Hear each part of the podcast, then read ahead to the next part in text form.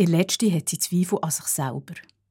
Ob sie wirklich so eine gerechte Lehrerin sei, wie sie ging hat sein wenn sie an das Aufsatzschreiben denkt.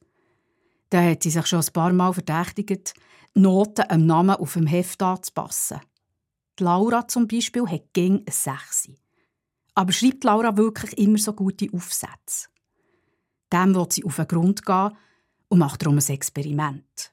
Der nächste Aufsatz schreiben alle am Computer, drucken ihn aus und schreiben ihren Namen ganz klein hinten drauf. Als sie jetzt die Aufsätze liest, merkt sie sofort, dass es ganz anders ist, wenn sie sich nur am Inhalt und an den Schreibfehlern orientieren kann. Manchmal hat sie zwar das Gefühl, sie wüsste, was sie geschrieben hat, aber dann denkt es auch wieder, es könnte jemand ganz anders sein. Am Schluss kehrt sie die Aufsätze um und schaut, wem sie welche Noten hat gegeben. Es ist schlimmer, als sie gedacht hat.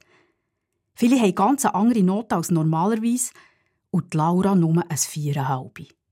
Das kann doch nicht sein, denkt sie.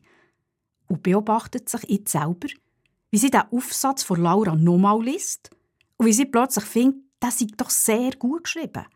Sie haben ihn beim ersten Mal auch nicht genau genug gelesen. Er sei richtig gut.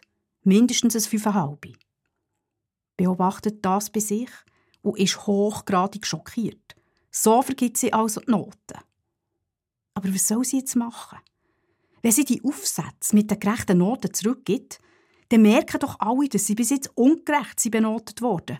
Gehen das heim erzählen und dann gibt es Reklamationen bis auf zur Schulleitung. Und sie wird bestraft dafür, dass sie ihren eigenen Zweifel auf den Grund gegangen ist.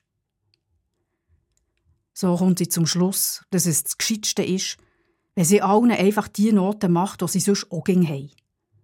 Dann fühlt sich sicher niemand ungerecht behandelt.